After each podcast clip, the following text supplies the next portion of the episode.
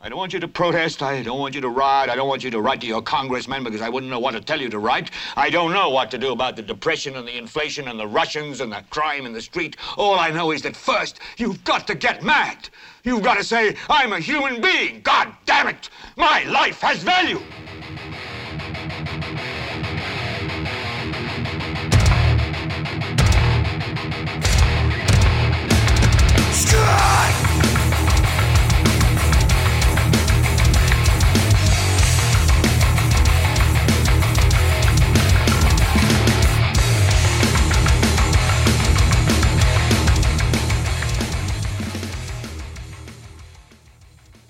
¿Qué tal gente? Yo soy Carlos Rodríguez Duzán. Esto es Helvete para Leviathan Podcast.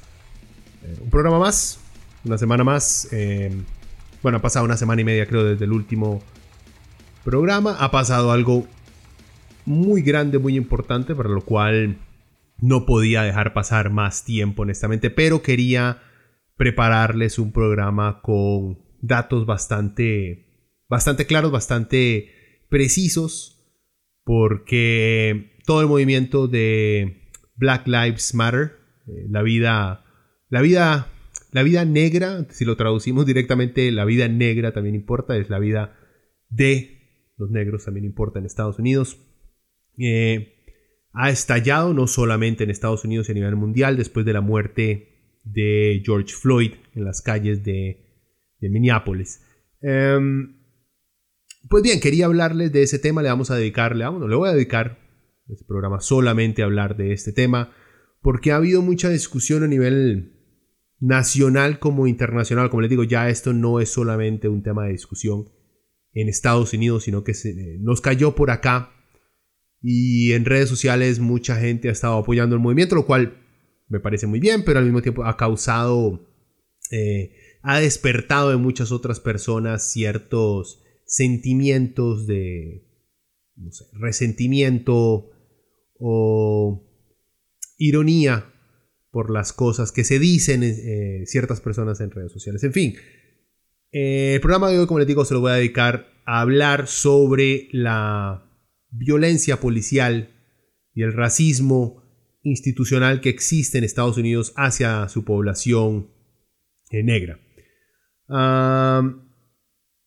Pues bien, entremos en el tema que es bastantillo. La verdad no creo que quieran muchos rodeos de mi parte y al final les daré un par de, un par de anuncios. En fin, ah, ¿cómo empezó todo?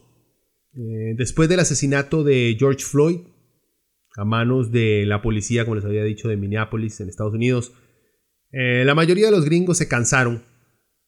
Yo diría que la mayoría, pero por lo menos digamos que la gente que sale a la calle, grandes cantidades de ciudadanos norteamericanos, se cansaron de tener que vivir con miedo y se tiraron a las calles. Eh, varias de estas protestas fueron organizadas por la agrupación que les acabo de mencionar, Black, Lives Matter.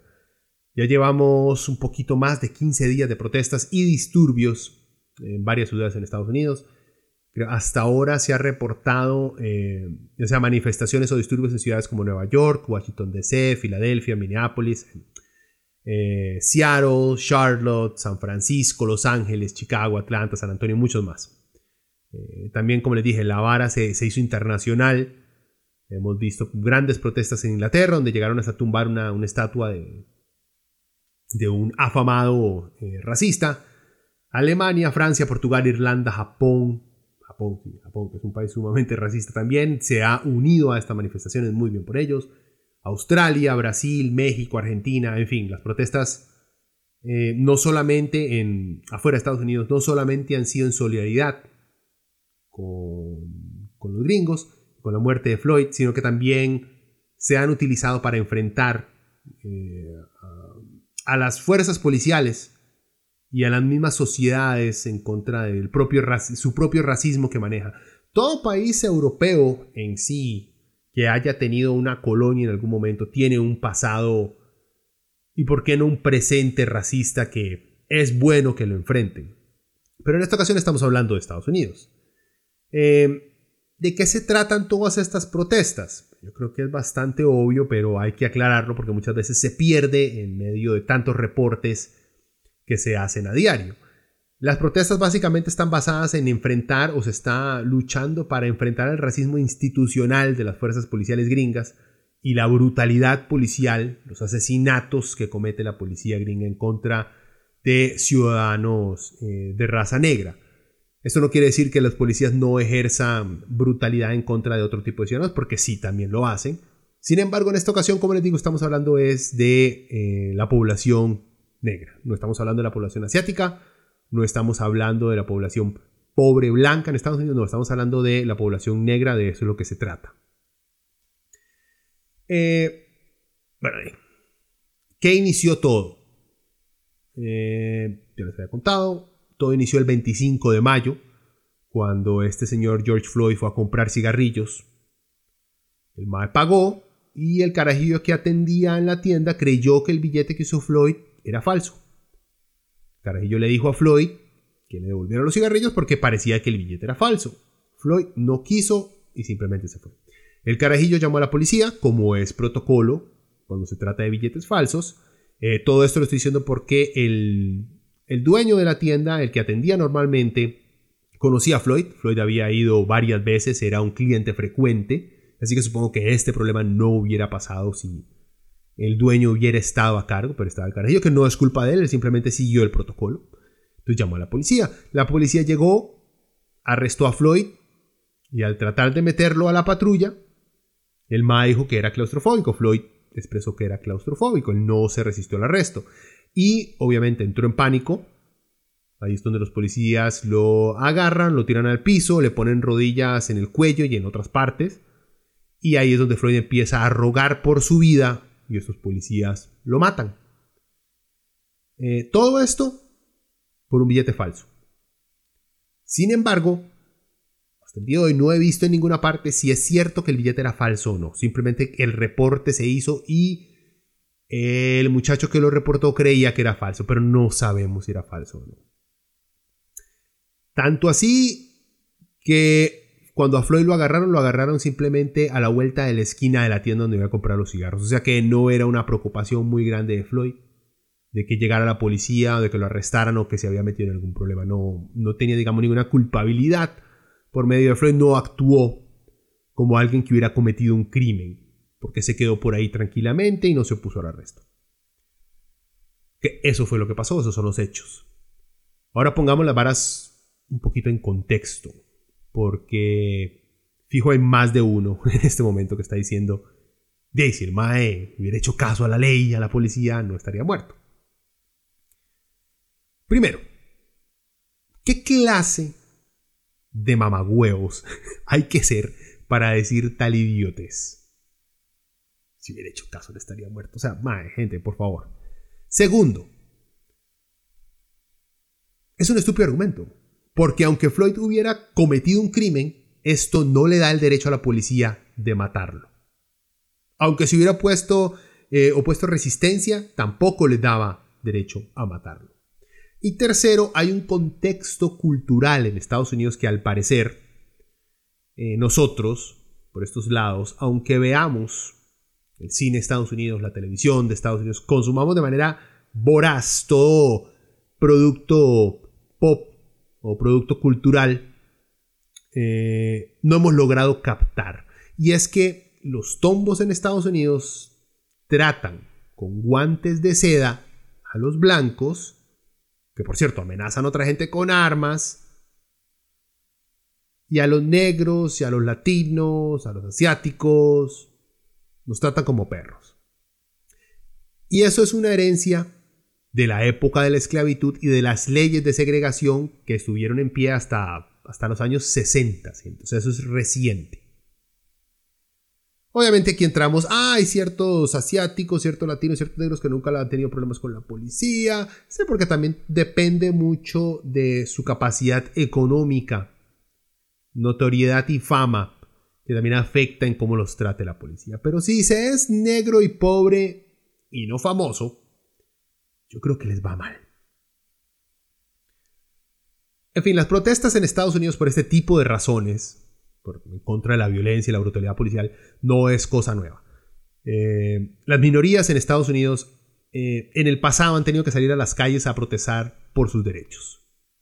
en este caso como estamos hablando, pero desde que Martin Luther King Jr. a principios de los 60 había ayudado a movilizar a los negros y blancos decentes a luchar por los derechos civiles de los negros en Estados Unidos, como que desde, desde, esa época no ha habido un gran movimiento, por lo menos mediático y a nivel internacional, que reconozca esto, como lo está trayendo de vuelta este movimiento de Black Lives Matter.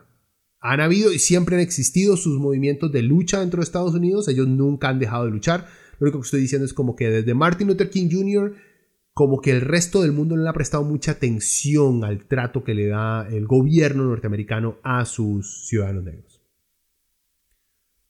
Les leo una cosita aquí que me pareció, que me llamó mucho la atención porque lo vi en CNN, que son las palabras del profesor Cornel West, una persona muy, muy influyente el tipo es increíble, deberían escucharlo, búsquenlo por ahí en, YouTube, van a ver varios de las entrevistas, de las charlas que da el doctor West.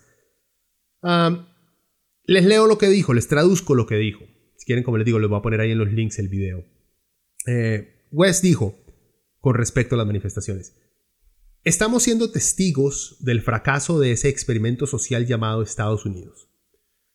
A lo que me refiero con eso es que la historia de los negros en este país, por lo menos por los últimos 200 años, es cómo ven a Estados Unidos y sus fracasos. Es como ven el fracaso de un sistema capitalista que no ha sido capaz de proporcionar suficiente riqueza para darles una vida digna. El sistema legal, penal, no ha podido darles protección a sus derechos y libertades. Y obviamente nuestra cultura, tan dirigida a satisfacer el mercado, en donde todo está a la venta, pero no ha sido capaz de darnos un verdadero sustento espiritual, de dar un propósito y un significado real. Es por eso que cuando se tiene esta tormenta perfecta de todos estos fracasos en diferentes niveles del imperio americano, ahí vemos las imágenes que salen de Atlanta, eh, refiriéndose a las, manifestaciones, protestas eh, en Atlanta. Y tenemos que recordar, continúa él, las enseñanzas de Martin Luther King Jr., que nos advirtió sobre el militarismo, sobre la pobreza, sobre el materialismo, sobre el racismo y todas sus formas, eh, igual que sobre la xenofobia. Entonces, por eso es lo que estamos viendo en Estados Unidos. Es ese, cría cuervos y te sacarán los ojos. Él usa la, eh, frase en inglés, chicks are, are coming home to roost que significa prácticamente, o sea, si lo traduzco literalmente no tendría sentido, pero en español utilizaríamos el dicho cría cuervos y te sacarán los ojos. Sigue el Dr. West. Ahora vemos a diferentes generaciones con masas de jóvenes de diferentes colores, géneros, orientaciones sexuales, diciendo, no lo vamos a soportar más. Y lo más triste es que el sistema actual parece que no puede reformarse a sí mismo.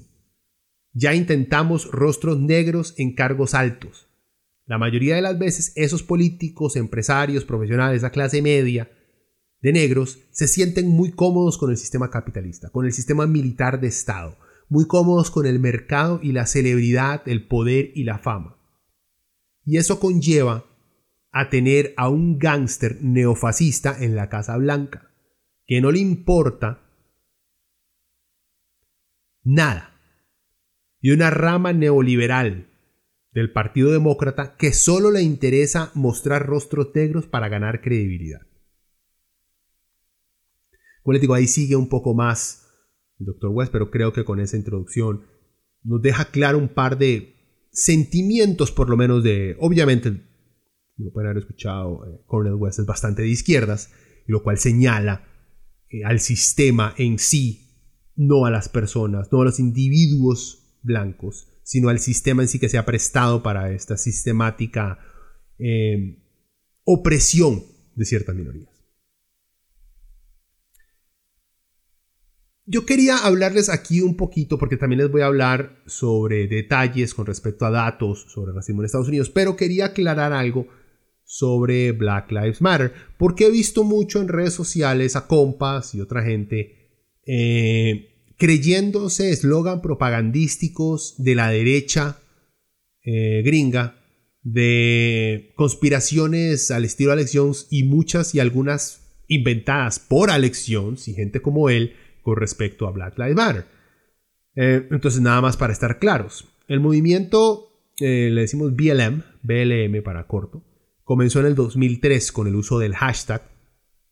Todo moderno empieza con un hashtag al parecer, hashtag Black Lives Matter en redes sociales. Después, esto fue después de la absolución, o sea, de que no se encontró culpable a George Zimmerman.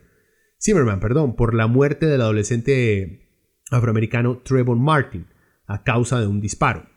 Eh, Black Lives Matter comenzó a ganar reconocimiento a nivel nacional por sus manifestaciones después de la muerte de dos afroamericanos en el 2014, Michael Brown y Eric Gardner, dando lugar a protestas y disturbios en Ferguson y en la ciudad de Nueva York.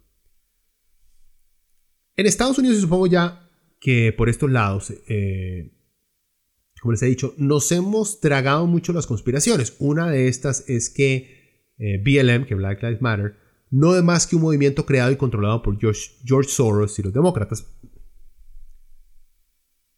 ¿Hay pruebas de esto? Obviamente que no hay pruebas de esto. No hay pruebas. Y si ustedes se ponen a ver quiénes son los que dicen que BLM es parte de una conspiración de Hillary Clinton y de George Soros, son o derechistas o son gente... No es creíble, gente, vean, no dejen de tragarse memes como si fueran realidades. No, no me voy a poner a hablar paja y decir, investiguen, investiguen. No, es, es, simplemente vean quién les está diciendo esto.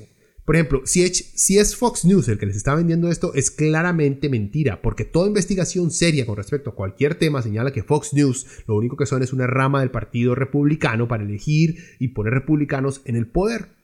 Si es algo que le está diciendo eh, comentaristas como Ben Shapiro, como Glenn Beck, gente, esos son reaccionarios que simplemente han basado su carrera entera en, en, en ser igual, voceros de la derecha más fuerte norteamericana. Y el resto salen por ahí. ¿Qué tal rapero piensa eso?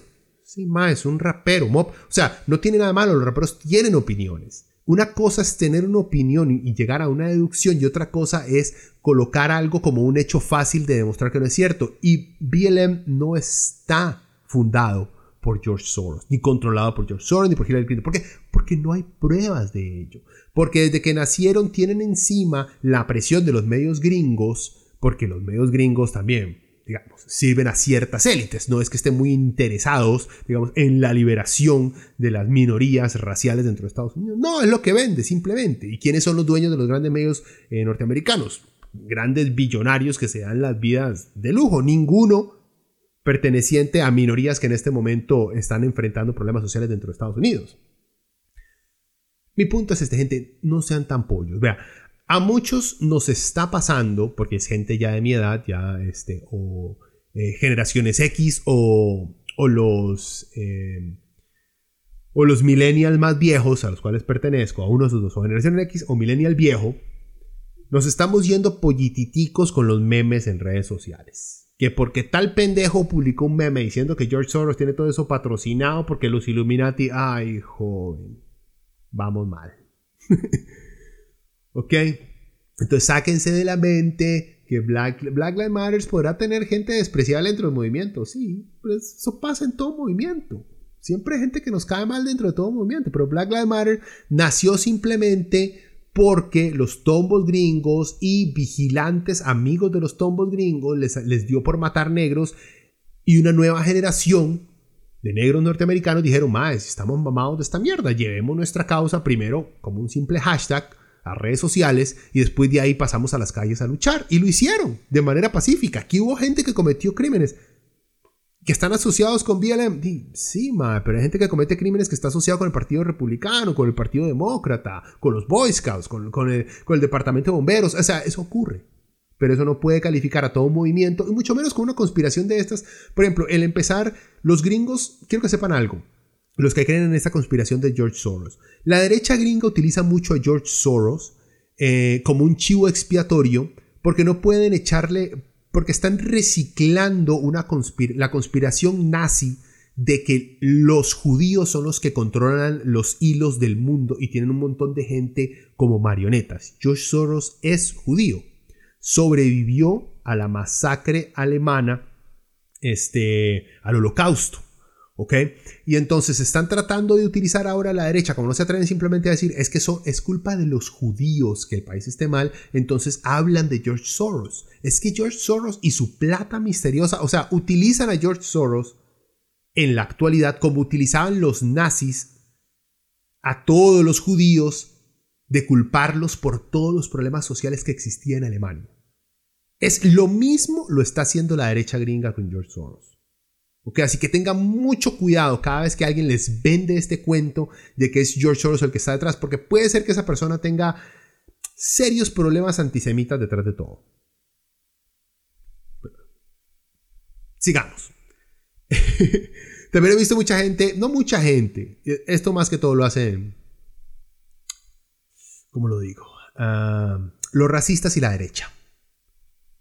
Eh, que utiliza mucho el decir All Lives Matter. No, las vidas negras, cuando, cuando alguien dice, usa el eslogan, este, las vidas negras también valen, digamos, no, todas las vidas también valen. O sea, responden con All Lives Matter.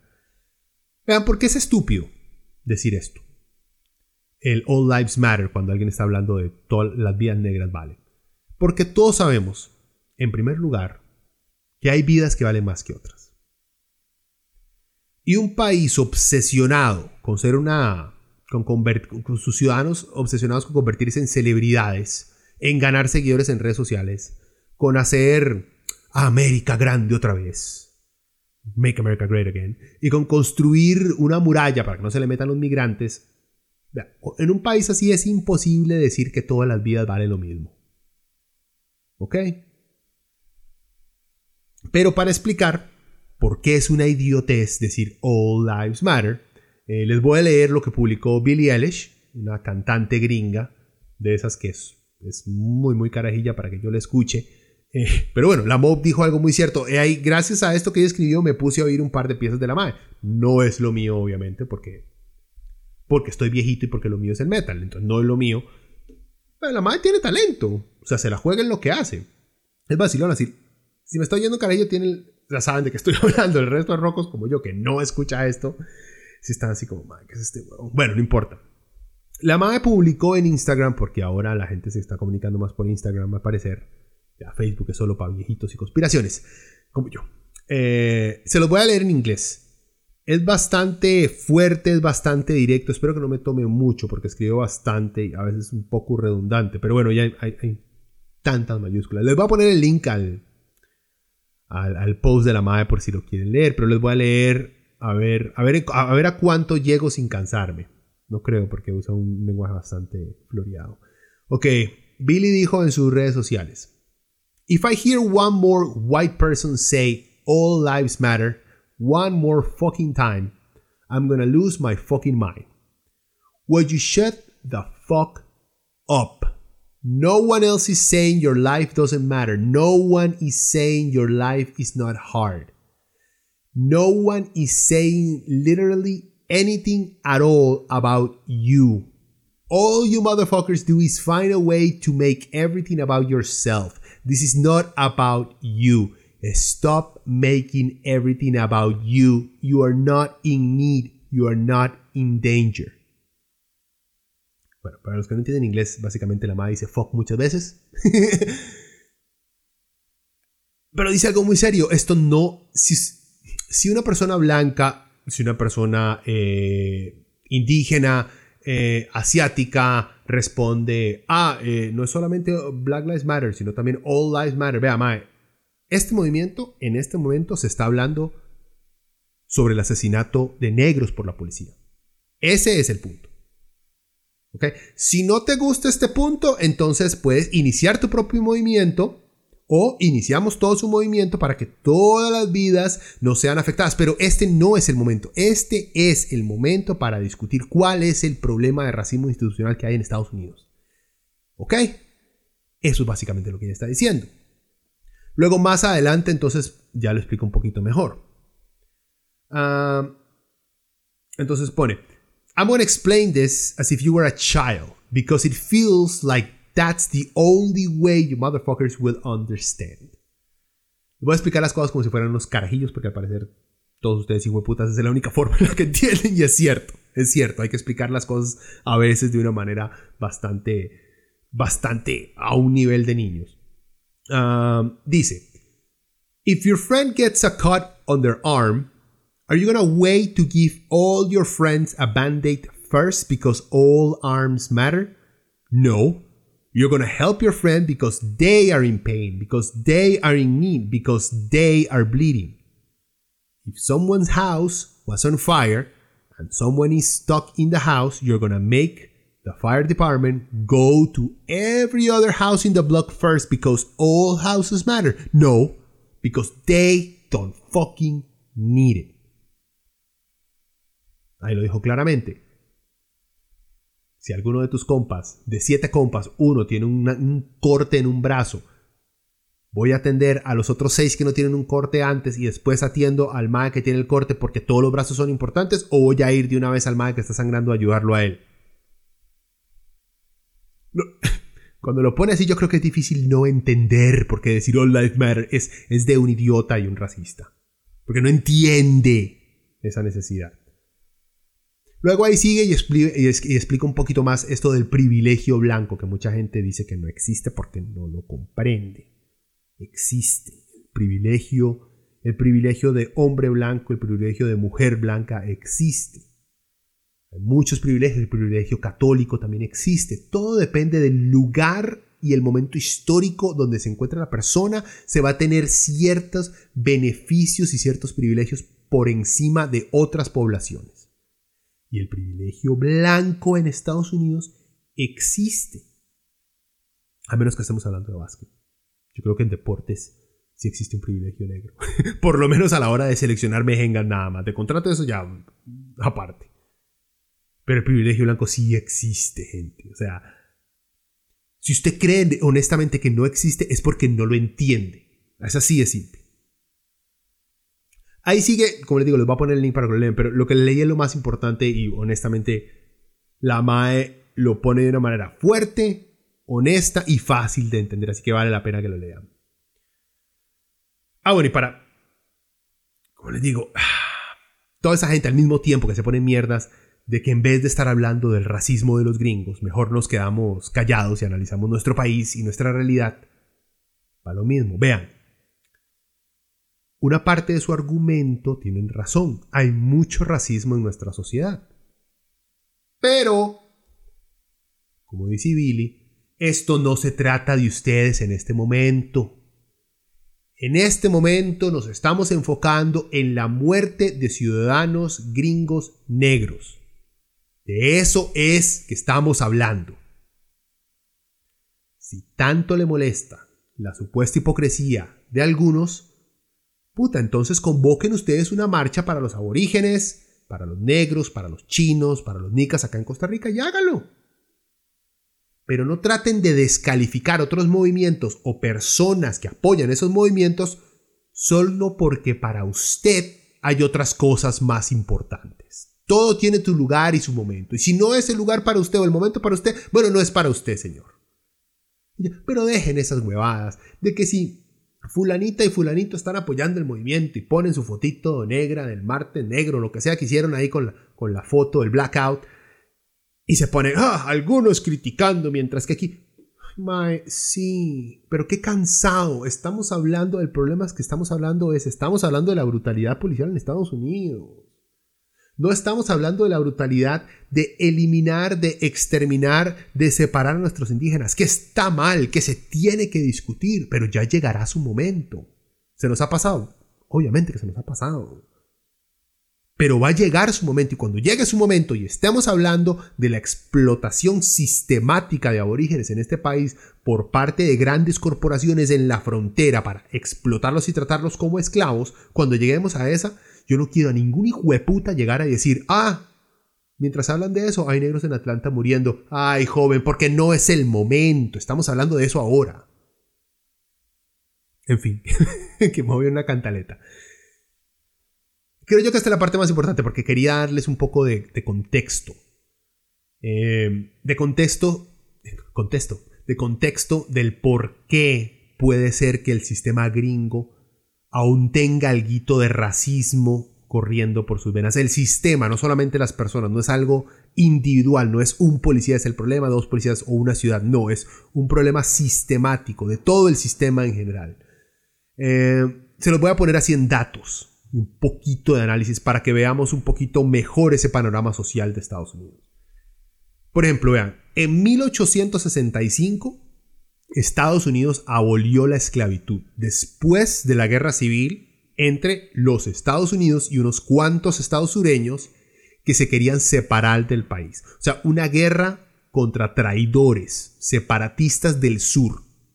¿Y por qué esos sureños traicionaron a su país? Pues porque no querían que les prohibieran tener esclavos y otras idioteces más. Vean, no se crean ese cuento de que la guerra civil en Estados Unidos fue por preservar los derechos de cada estado eh, de tener sus propias leyes. Y si lo han pensado o lo han escuchado, entonces vea, pregúntese, ¿cuál era el derecho que más querían preservar los traidores sureños? Spoilers, la esclavitud que está en todas las actas de declaración de guerra, de independencia de todos estos traidores. Ahí está metido que ellos quieren mantener la esclavitud. Era por la esclavitud. No se vayan pollos. Bueno, eso fue hace 155 años que se abolió la esclavitud en Estados Unidos. Podemos decir que hace solo 3, eh, 4 generaciones, o dos o tres generaciones, habían esclavos. Que el bisabuelo de alguien, por ejemplo, que tenga ahorita 60 años, puede ser que haya sido perfectamente un esclavo, que alguien era dueño del bisabuelo de alguien. Que vean, los negros fueron esclavos oficialmente en Estados Unidos eh, por más de 245 años. Más o menos desde 1619, para ponerle una fecha, hasta 1865. ¿Ok? Podemos ir muchísimo más atrás, obviamente. 1619 es una fecha que se le pone porque al parecer fue cuando se empezó como que a oficializar el, trato de esclavos en, en Estados Unidos. Vean, los negros tienen en Estados Unidos menos tiempo siendo en papel, siendo reconocidos por el Estado, tienen menos tiempo siendo ciudadanos libres ahorita que lo que fueron siendo esclavos. ¿Ustedes creen que no hay blancos que igual tienen bisabuelos, dueños de plantaciones, que eran también dueños de esclavos? Claro que hay. Y que esas tradiciones orales, prácticas sociales, no se han pasado de generación tras generación tras generación. Que ese racismo no se ha heredado generación tras generación. Por supuesto que sí, gente, dejen de ser tan pollos. A ver, más contexto todavía, vean. Las leyes de Jim Crow eran leyes de segregación racial, leyes que los nazis admiraban y que copiaron en Alemania para segregar y limpiar racialmente a Alemania de judíos, de negros, gitanos, eslavos, gays. Esas leyes de segregación que decían, por ejemplo, en este establecimiento solo servimos a blancos. O eh, negros tienen que sentarse en la parte de atrás del bus o leyes que le daban derechos a los blancos de no aceptar a negros en sus escuelas, colegios y universidades. Creo que de ahí nació el lema de iguales pero separados. Pero lo de iguales era mentira. Todas esas leyes se terminaron en 1965, o sea, hace 55 años. Que hace 55 años en Estados Unidos, digamos 56 para ser más exacto, Aún un negro tenía que fijarse a la hora de entrar a cualquier restaurante si podía entrar por la entrada principal o si había una entrada trasera solo para negros. Hace solo 56 años, gente. ¿Y ustedes creen que esa mentalidad se acabó en el momento que dejaron de existir estas leyes? No. Ahora, sabiendo todo lo anterior, y siendo una persona con algo de inteligencia y capacidad de razonar, la pregunta del millón es, ¿existe aún el racismo en Estados Unidos? Y es posible demostrarlo, que es más fuerte todavía, digamos, que es, es el palito en la bicicleta que nos hace caernos, el si podemos demostrarlo. Creo que mucha gente cae en, digamos, en esta trampa cuando eh, se está haciendo un intercambio de ideas con alguien que está defendiendo el hecho de que el racismo eso ya no existe, que ya se superó porque ya Estados Unidos tuvo presidente negro, entonces eso quiere decir que ya lo logramos, superamos la barrera del racismo. Y es no tener las cifras a mano, lo cual es justificable también. Gente, ¿quién anda con hijo de puta papelito con numeritos apuntados para ponerse a pelear con algún otro racista que el racismo sí existe? Es un, es un idiotez. Sin embargo, yo sí me senté, me saqué el tiempo para, para, para demostrarles que no es solamente la percepción de la sociedad que existe el racismo. Entonces, les voy a dar un par de datos, pero voy a empezar con el más importante de todos. Que este también, este principio también ya se ha universalizado, ni siquiera sé si es una palabra, sea, digamos, se ha hecho popular mejor, en vez de inventar palabras. Cuando hablamos, eh, por ejemplo, del Me Too Movement, que es los negros en Estados Unidos nos han estado contando que los tombos los tratan mal desde hace años. Negros en Estados Unidos nos han estado contando que los discriminan los blancos en negocios y establecimientos gubernamentales. Tienen años, años de contarnos que eso les pasa. Cientos de miles de víctimas de la sociedad gringa nos dicen que los discriminan. Mi pregunta es, ¿debemos creerles a ellos, a esas cientos de personas que cuentan historias de discriminación, que cuentan sus experiencias, que describen cómo se sienten en su país, o solo le vamos a creer a dos o tres personas que dicen que eso del racismo ya no existe? Pónganse a pensar, ¿será que hay organizaciones detrás que se dedican a convencer a la gente, a los conservadores más que todo, que eso del racismo es pura paja? ¿Será que eso de defender el privilegio de los blancos es un negocio para algunos? Ya sea blancos o negros, porque hay ciertos negros en Estados Unidos que se han hecho millonarios defendiendo la hipótesis de que no existe el racismo dentro de Estados Unidos. Obviamente son todos conservadores y libertarios, por supuesto que sí, porque esos son los que defienden que el racismo no existe. No todos. Hay libertarios que reconocen esas realidades. Y hay conservadores también. Pero la mayoría, si no es que todos, eh, los que defienden la hipótesis de que el racismo en Estados Unidos no existe, todos son conservadores, todos son libertarios. Que vean. En Estados Unidos no se puede saber cuánta gente eh, matan los tombos al año, y esto lo confesó el FBI, porque no existe una sola base de datos en donde se pueda sacar esa información. Solo se puede hacer un aproximado y dependiendo de diferentes bases de datos de otra gente, pero no hay una fuente central para decir este es exactamente el número de personas que han muerto a manos de la policía. No se puede. Aquí ya estamos entrando en datos un poquito más fuertes.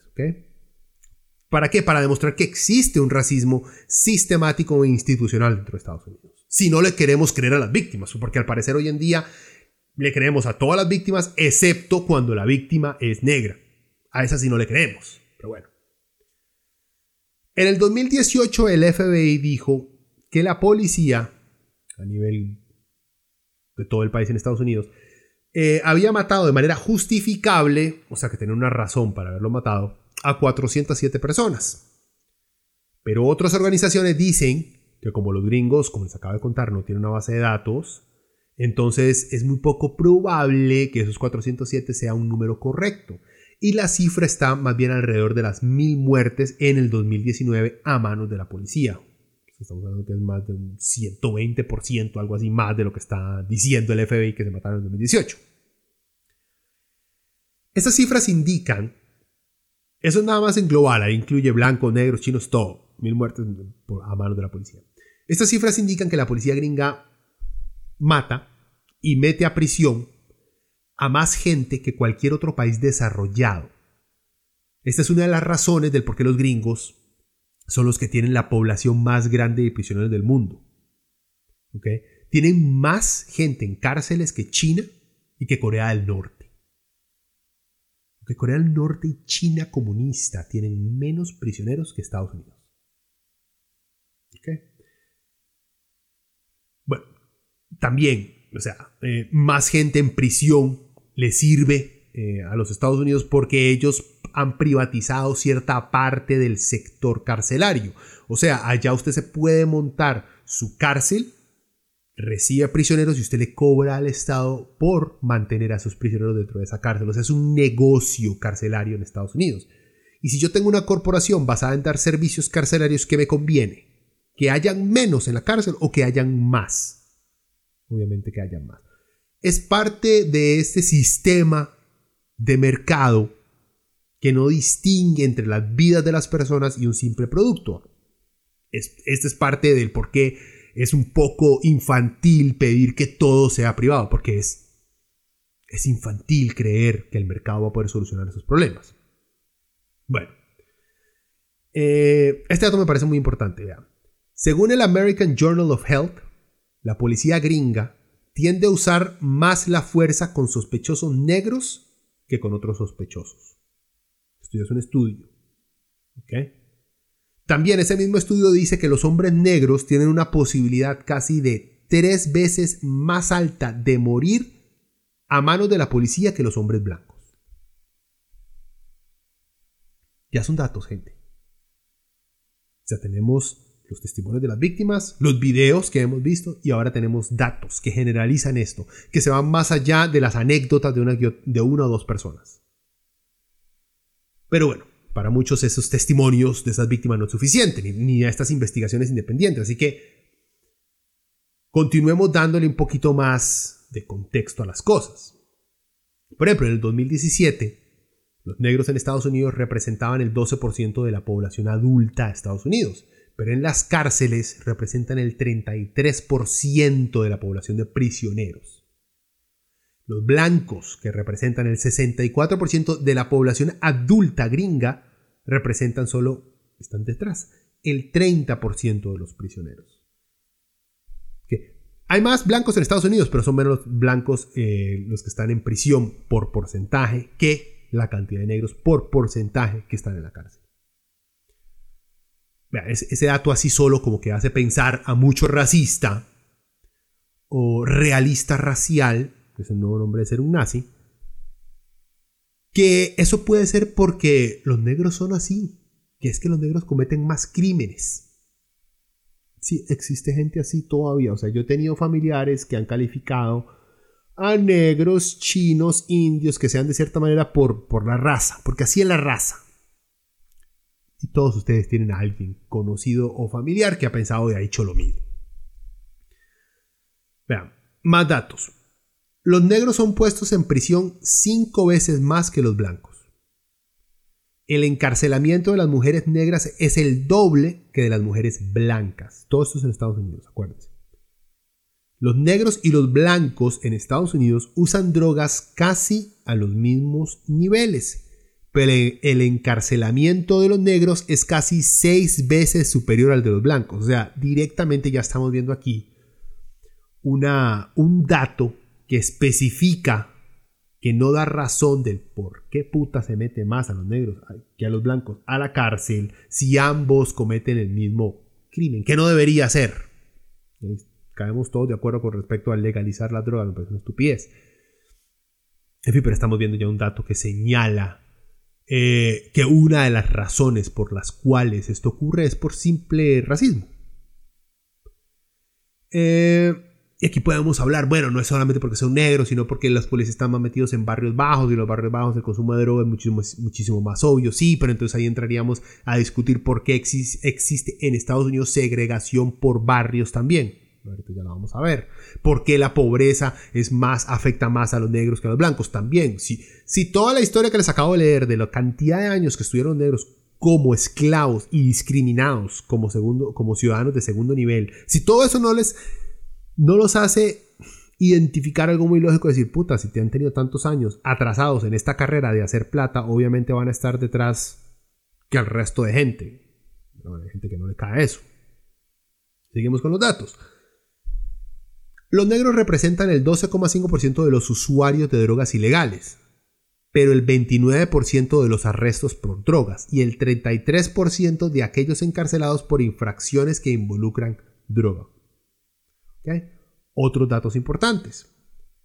El patrimonio neto de una familia blanca típica es casi 10 veces mayor que el de una familia negra.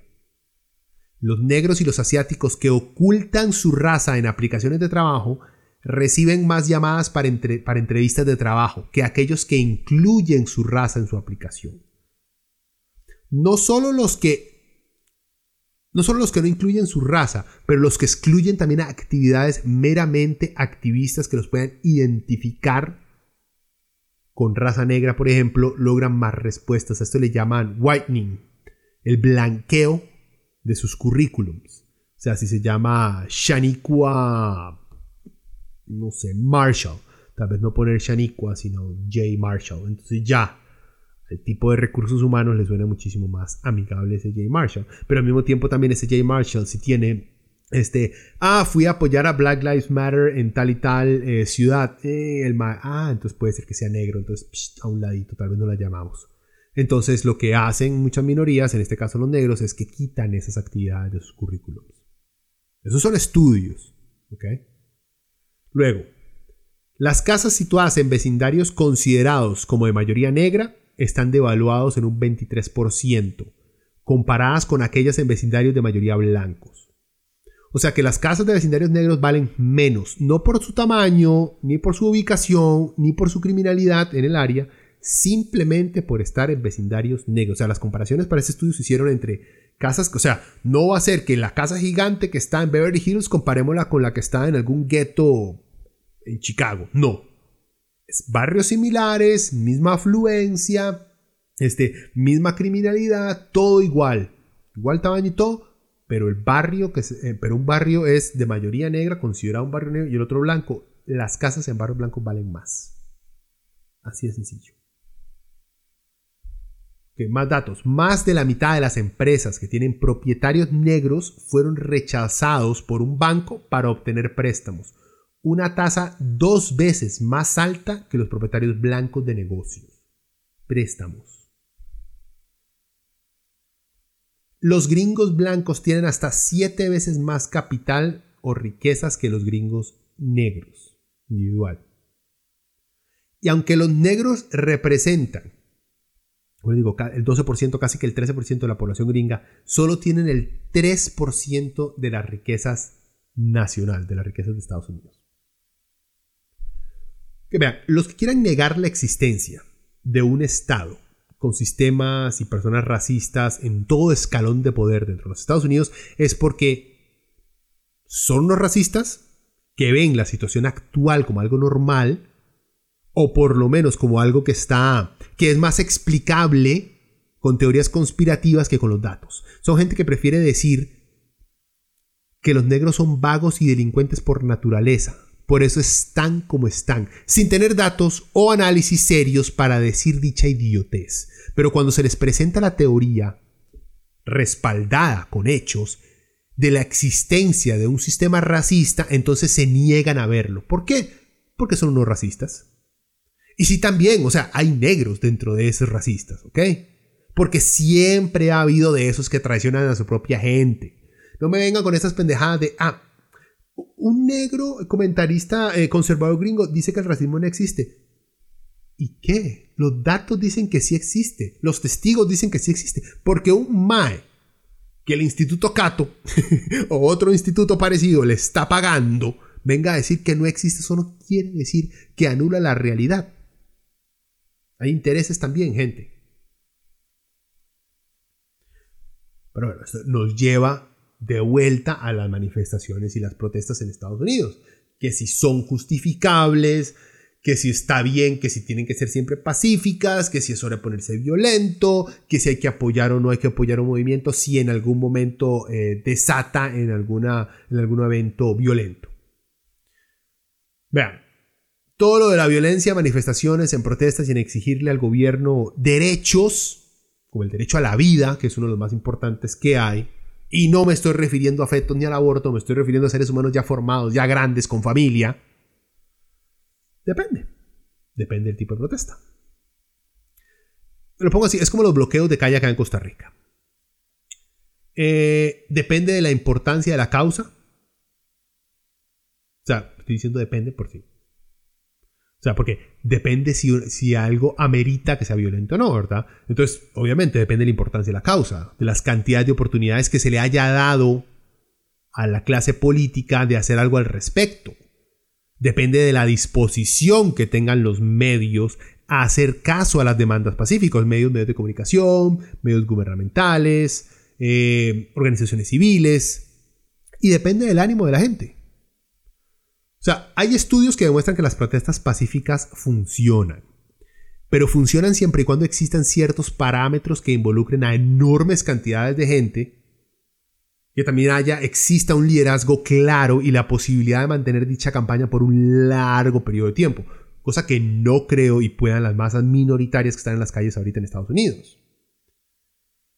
A menos que logren ganarse el apoyo de la mayoría blanca que apoya las marchas, que hay dentro de esas marchas en Estados Unidos ahorita hay mucho blanco ahí metido. Es más, hasta hay mucho blanco que son los que inician la violencia. Hasta ahora yo no he visto reportes de videos de ningún negro iniciando la destrucción de propiedad privada. La mayoría que han salido en videos han sido blancos. Así que hay que tener cuidado con eso.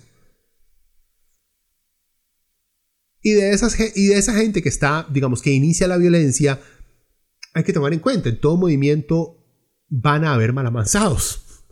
Eh, que van solamente a ver que roban o a quien agarran a pichazos. Esa gente existe en todo movimiento. Suena feo, pero es cierto. Es injusto que los manifestantes gringos, en su mayoría pacíficos, eh, sean juzgados por los actos de algunos pocos. Y es aún más irónico escuchar a voceros policiales gringos primero juzgar a todos los manifestantes como delincuentes solo porque hay un par de madres despichando vidrios pero lloran cuando los manifestantes señalan que hay algunos tombos que deben de ser juzgados por sus actos violentos y corruptos. Veamos, el problema con la policía gringa es que los más se han pasado de cualquier raya de decencia existente, no solamente en Estados Unidos, sino en el mundo. En Estados Unidos parece que el crimen más grande es faltar al respeto a un tombo. Aunque esa no es una ley, pero así la creen los tombos allá. La brutalidad con la que reaccionan ante todo es por culpa de un entrenamiento y por la falta de leyes que los haga responsables por sus actos. Sin tomar en cuenta la gran cantidad de, digamos, y esta es una teoría, eh, la gran cantidad de veteranos militares que tiene la policía, que recluta las policías, las diferentes policías norteamericanas, los cuales quién sabe cuánta mierda habrán hecho en Afganistán, en Irak, eh, si habrán torturado gente, violado doñas o masacrado eh, motoristas porque se asustaron ahí en una presa en Bagdad, cosa que ha pasado. Si un gobierno o comunidad eh, no escucha los gritos de ayuda e injusticia que algunos de sus residentes exclaman, entonces no lloren cuando esa gente se alce y les queme el rancho. Estas manifestaciones perdón, son por justicia y por la libertad de vivir sin miedo a que un tombo los mate. Solo porque lo vieron medio sospechoso. Igual, entre comillas, negro. Entonces, si la policía, si la sociedad no ha logrado cumplir con el principio más básico de todo contrato social, que es proteger y dar justicia y orden a sus habitantes, sus habitantes no tienen por qué respetar el resto de los acuerdos sociales. Mientras yo viva con miedo a que me maten, vos vivirás con miedo a que yo te queme el chante. Si no es que vivirás con miedo de que yo busque venganza por todo lo malo que me haya pasado a mí. Les voy a poner, creo que este punto lo explicó de manera muchísimo mejor que yo Kimberly Jones en un video eh, que este de John Oliver subió ahí a su programa Last Week Tonight, pero me encontré el video de ella y les quiero poner el audio para que le escuchen que lo explica de una manera que a mí me erizó honestamente y me sacó un poquito las lágrimas. De cómo explica esta mujer eh, el porqué de las manifestaciones y la desesperación de la gente. Escuchemos. So, I've, I've been seeing a lot of things talking of the people making commentary um, interestingly enough, the ones I've noticed that have been making the commentary are wealthy black people, making the commentary about we should not be um, rioting, we should not be looting, we should not be tearing up our own communities. And then there's been an argument of the other side of we should be hitting them in the pocket. We should be focusing on the blackout days where we don't spend money. Um, but, you know, I feel like we should do both.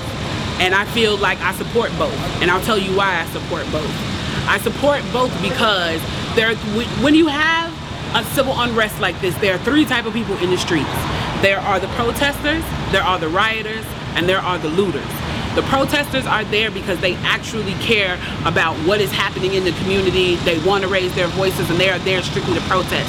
You have the rioters who are angry, who are anarchists, who really just want to fuck shit up, and that's what they're going to do regardless. And then you have the looters. And the looters almost exclusively are just there to do that, to loot. Now, people are like, well, what did you gain? Well, what did you get from looting?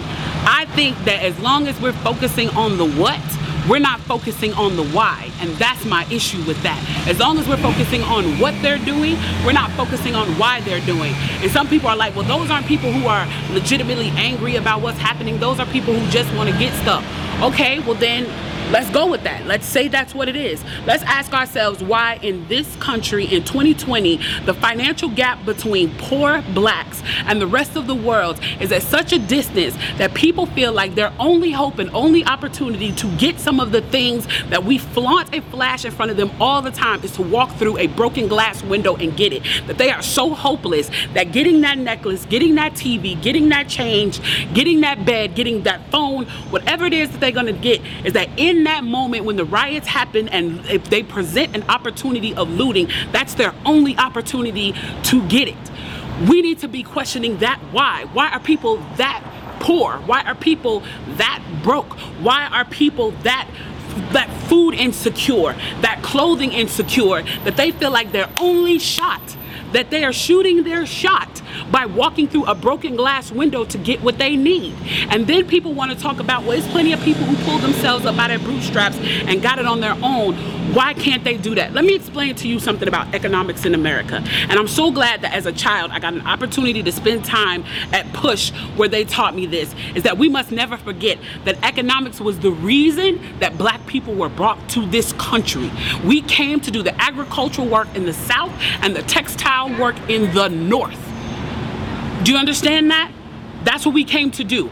We came to do the agricultural work in the south and the textile work in the north. Now, if I right now, if I right now decided that I wanted to play Monopoly with you, and for 400 rounds of playing Monopoly, I didn't allow you to have any money, I didn't allow you to have anything on the board, I didn't allow for you to have anything. And then we played another 50 rounds of Monopoly, and everything that you gained and you earned while you were playing that round of Monopoly was taken from you. That was Tulsa, that was Rosewood. There are pla- those are places where we built black economic wealth, where we were self-sufficient, where we owned our where we owned our property and they burned them to the ground. So that's 450 years. So for 400 rounds of Monopoly, you don't get to play at all. Not only do you not get to play, you have to play on the behalf of the person that you're playing against. You have to play and make money and earn wealth for them, and then you have to turn it over to them. So then for 50 years, you finally get a little bit and you're allowed to play. And every time that they don't like the way that you're playing or that you're catching up or that you're doing something to be self sufficient, they burn your game. They burn your cards. They burn your monopoly money. And then finally, at the release and the onset of that, they allow you to play and they say, okay, now you catch up. Now, at this point, the only way you're going to catch up in the game is if the person shares the wealth, correct? But what if every time you, you share the wealth, then there's psychological warfare against you to say, oh, you're an equal opportunity hire. So if I played 400 rounds of Monopoly with you and I had to play and give you every dime that I made, and then for 50 years, every time that I played, I if you didn't like what I did, you got to burn it like they did in Tulsa and like they did in Rosewood. How can you win? How can you win? You can't win. The game is fixed. So when they say, why do you burn down the community? Why do you burn down your own neighborhood? It's not ours. We don't own anything. We don't own anything. There is, Trevor Noah said it so beautifully last night. There's a social contract that we all have that if you steal or if I steal, then the person who is the authority comes in and they fix the situation. But the person who fixes the situation is killing us. So the social contract is broken. And if the social contract is broken, why the fuck do I give a shit about burning the fucking Football Hall of Fame, about burning a fucking Target? You broke the contract when you killed us in the streets and didn't give a fuck. You broke the contract when for 400 years we played your game and built your wealth. You broke the contract when we built our wealth again on our own by our bootstraps in Tulsa and you dropped bombs on us. When we built it in Rosewood and you came in and you slaughtered us. You broke the contract, so fuck your target. Fuck your Hall of Fame. As far as I'm concerned, they could burn this bitch to the ground. And it still wouldn't be enough. And they are lucky that what black people are looking for is equality and not revenge. Solo para agregarle lo que dijo Jones. Los negros lo intentaron hace un par de años, de, manera pacífica, hasta callada, hacer caer en cuenta al público y a, la, y a las autoridades de que hay un descontento en la comunidad eh, negra afrodescendiente en Estados Unidos. Un ejemplo de eso fue el jugador de fútbol americano Colin Kaepernick, que simplemente protestó poniéndose de rodilla en contra de la brutalidad policial cuando se tocaba el himno nacional. Pero ¿cómo reaccionaron los gringos blancos? No lo soportaron. Ni ese movimiento, ni ese, ni ese gesto pacífico de protesta lo pudieron tolerar. Lo atacaron tanto que lograron este, echarlo de la liga, o por lo menos lograron que nadie contratara a Kaepernick por ese acto. Y antes de Kaepernick, como le digo, BLM, eh, Black Lives Matter, trató de hacer las cosas solo de manera pacífica, pero no les dieron mucha pelota. Así que no lloren ahora que las cosas se salieron de control. Por cierto, si les gustan las conspiraciones, mezcladas con algo de verdades históricas, eh, pero es claramente simplemente ficción. Sin embargo, véanse la serie de, de Watchmen, que lanzaron en HBO. Vean, es prácticamente el por qué los tomos gringos son como son. O sea, o es una teoría del por qué son como son. Vean, es muy, muy buena con respecto a ese ángulo racial que tiene y en la interacción entre negros y eh, negros, blancos y este, el Ku Klux Klan. Quiero terminar haciendo un recuento de las víctimas de la policía para que se den, para que percate, porque no es solamente George Floyd, eh, no es solamente un par de nombres que tal vez han escuchado, no es solamente la, brutal, la brutalidad con la cual vieron a Floyd pedir por su madre antes de morir, más que hay que ser muy cerdo para matar a alguien que está rogando por su vida pidiéndole a su madre, estaba muerta, por cierto, o sea. En fin, antes de leerles una lista que me armé por acá de víctimas eh, de brutalidad policial en Estados Unidos, Quiero que recuerden y tengan eso muy claro. Recuerden cómo los gringos blancos lloran por tener el derecho a andar armados, que quieren tener el derecho de andar con rifles de asalto caminando tranquilamente por la calle, y cómo la policía nunca mata a uno de esos mamapichas que andan amenazando a minorías y hasta políticos mientras están armados con sus AR-15s. Nunca les han hecho nada los policías a esos maes que andan armados amenazando a otra gente. Parte de un contexto más grande. Clifford Glover, 10 años, Nueva York, abril de 1973. Glover y su padrastro estaban caminando cuando un par de policías en ropas civiles los enfrentaron porque creían que eran sospechosos de un robo. Glover y su tata se asustaron creyendo que los iban a asaltar y corrieron. Los tombos les dispararon y mataron a Glover. Obviamente los policías no fueron juzgados. Sean Bell, 23 años, Nueva York, noviembre del 2006. La policía de Nueva York creyó que Bell y sus amigos iban a cometer un asesinato. Así que se acercaron al carro de Bell y sus amigos vestidos nuevamente como civiles, o sea, eran tombos undercover, Bell y sus compas se asustaron a ver armados armados acercarse al carro y creyeron que los iban a asaltar. Entonces aceleraron el carro y los tombos dispararon 50 veces contra el carro de Bell, matándolo a él hiriendo a sus dos compas. Obviamente Bell y sus compas no estaban armados. Los tombos se inventaron que había un cuarto hombre que de seguro salió huyendo con el arma que andaban buscando. Pero no hay prueba de eso. Ninguno de los oficiales terminó en la cárcel. Oscar Grant, 22 años. California, 1 de enero de 2009. El MAE, al parecer, Oscar Grant se agarró a pichazos con otro MAE en un tren. Ambos, al parecer, pertenecían a pandillas diferentes.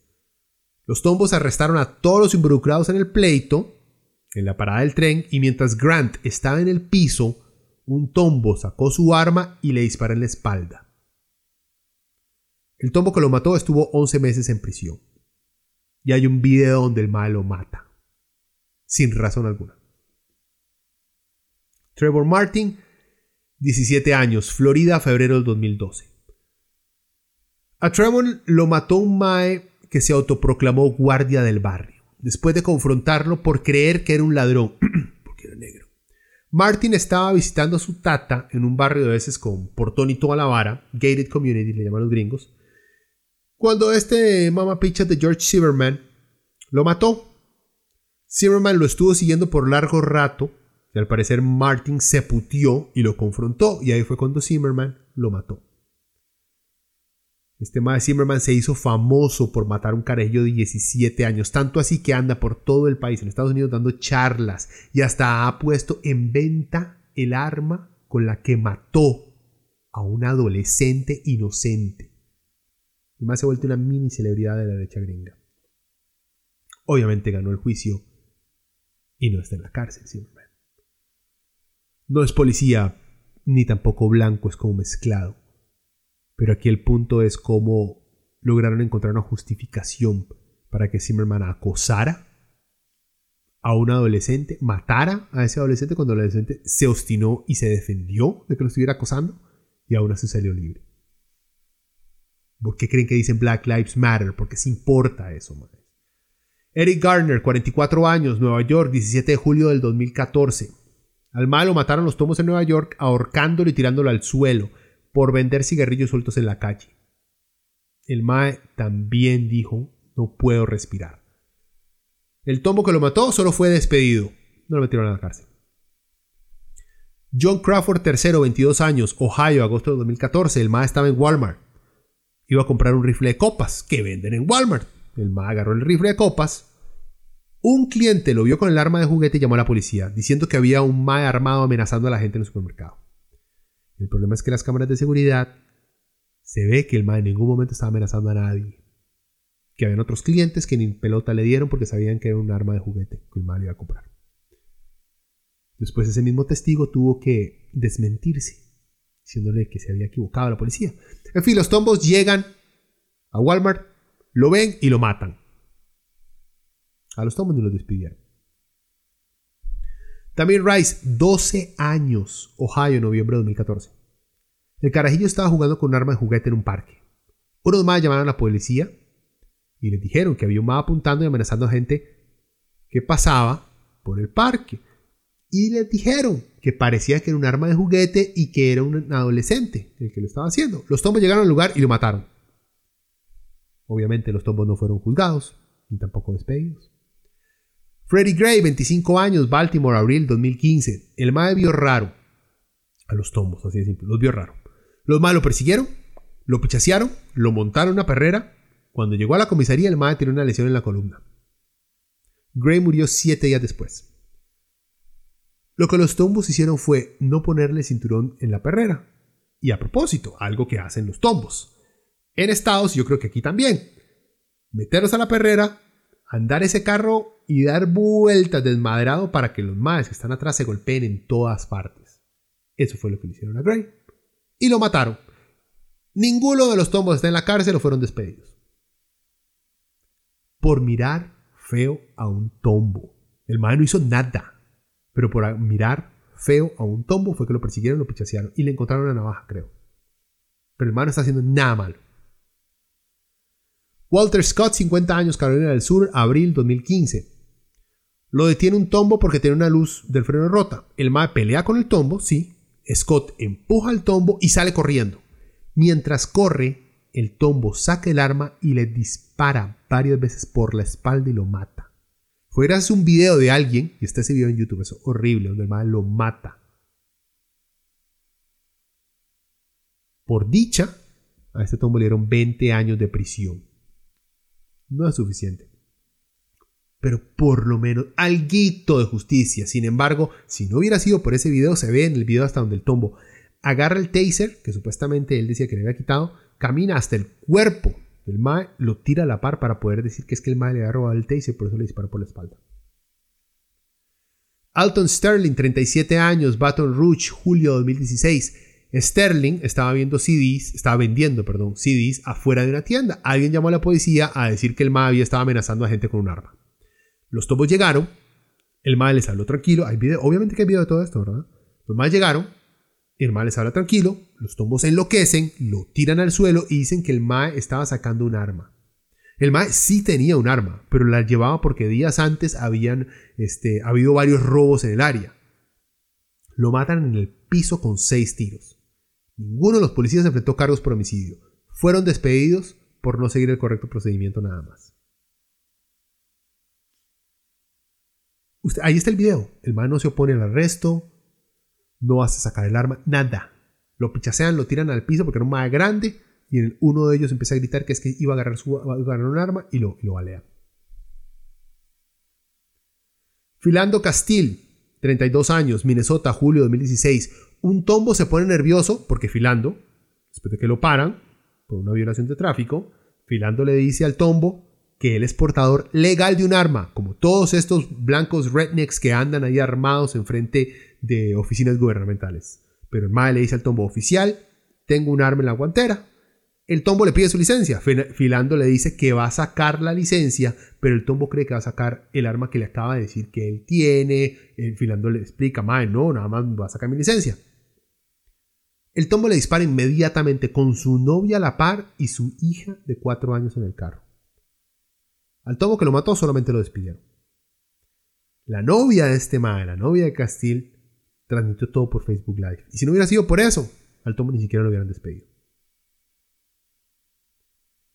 Ahmad Arbery, 25 años, Georgia, febrero 2020. Un par de gringos, blancos obviamente, lo siguieron mientras corría y como lo habían visto, que se había puesto a vinear una casa de construcción, lo enfrentaron creyendo que era un ladrón. Le dispararon y lo mataron. Los asesinos no fueron arrestados, sino hasta que el video de su asesinato se hizo público, entonces la gente comenzó a demandar justicia. Ahí se arrestaron al par de fucking rednecks que lo mataron. Miren qué par de bichos tan desagradables. La imagen de un racista KKK que uno tiene la representan ese par de cerdos. Breonna Taylor, 26 años, Kentucky, marzo del 2020. La policía entró a su casa sin anunciarse. Su novio, que portaba un arma, legalmente, se despertó y creyó que los estaban robando. Le disparó a los policías, quienes respondieron al fuego y dispararon 20 tiros matando a Breonna en la, en la cama, mientras dormía. La policía tenía una orden de requisar el apartamento por lazos que tenía el apartamento con un mae que vendía droga. No se encontraron drogas en la casa, obviamente, y la persona sospechosa de vender droga no vivía en esa casa. Hasta el momento no se han presentado cargos contra los policías. Bueno, gente, les dejo varios links de todos estos eventos, de todos los artículos que saqué para que vean que es algo más que una simple causa liberal por buscar, liberal en el sentido gringo, liberal, no en el sentido tico liberal de hay que privatizarlo todo. No, el racismo en Estados Unidos es una realidad. Aunque un par de huevones digan que no, escuchen primero las víctimas y después busquen los datos. Y ambas existen de manera gigantesca. Así que negar que existe un sistema racista, policial, salvaje, heredado de la era de la segregación y la esclavitud es ser un huevón. O un racista, que es prácticamente lo mismo. Bueno, gente, ya se nos hizo bastante largo. Eh, lo dejamos hasta aquí. Den sus comentarios y compartan esta vara si les cuadro. Tengan buena noche.